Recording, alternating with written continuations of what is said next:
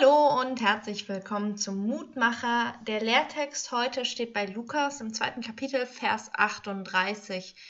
Hannah pries Gott und redete von ihm zu allen, die auf die Erlösung Jerusalems warteten. Ich habe mich gefragt, worauf warten sie eigentlich? Was erwarten sie von Gott? Und was erwarte ich von Gott? Preisen und von ihm reden, das kann ich, glaube ich, ganz gut. Das mache ich auch viel. Aber was erwarte ich eigentlich von Gott? Die Frage musste ich mir im Seminar schon mal stellen. Es ging darum, was wir eigentlich von Gott erbitten, wenn wir Fürbitten halten. Weil wir je nachdem, was wir tatsächlich von Gott erwarten, ja ganz unterschiedlich formulieren. Und ich habe eine liebe Mitvikarin in der Diskussionsgruppe gehabt, ähm, die ich sehr schätze. Und ich habe festgestellt, ich erwarte wirklich nicht viel von Gott. Ich glaube nicht daran, dass er machtvoll in unsere Welt eingreift und sie einfach total verändert. Also vielleicht irgendwann mal am Ende, aber nicht so im Alltag. Ich glaube nicht, dass Gott unsere, unsere Welt so verändert, dass einfach niemand mehr gewaltsam stirbt. Meine liebe Mitvikarin hingegen glaubt daran.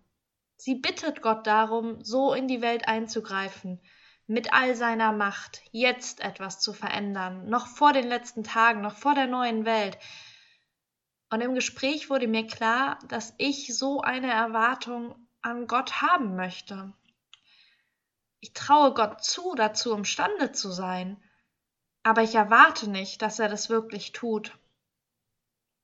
Aber ich will, dass Gott in diese Welt hineingreift, und ich will, dass niemand mehr einsam ist, ich will, dass Gott den Klimawandel einfach aufhält und unsere Natur sich heilen lässt. Ich will, dass Gott Corona einfach wieder verschwinden lässt und wir uns wieder besuchen können, Kaffee trinken gehen können, auf Konzerte gehen. Und vor allem will ich daran glauben, dass es einen Zweck hat, all diese Dinge von ihm zu erwarten, ihn darum zu bitten, auch wenn meine Erfahrung zeigt, dass es meistens nicht so geschieht, wie ich es mir das vielleicht wünsche.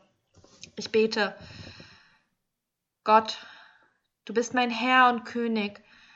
Ich kann nicht von dir fordern, aber ich kann dich auffordern. Ich will von dir erwarten, dass du die Welt besser machst, dass du nicht vor all dem Unglück so hilflos stehst, wie ich mich manchmal fühle, dass da etwas geschieht, dass du größer bist, als ich es mir vorstelle.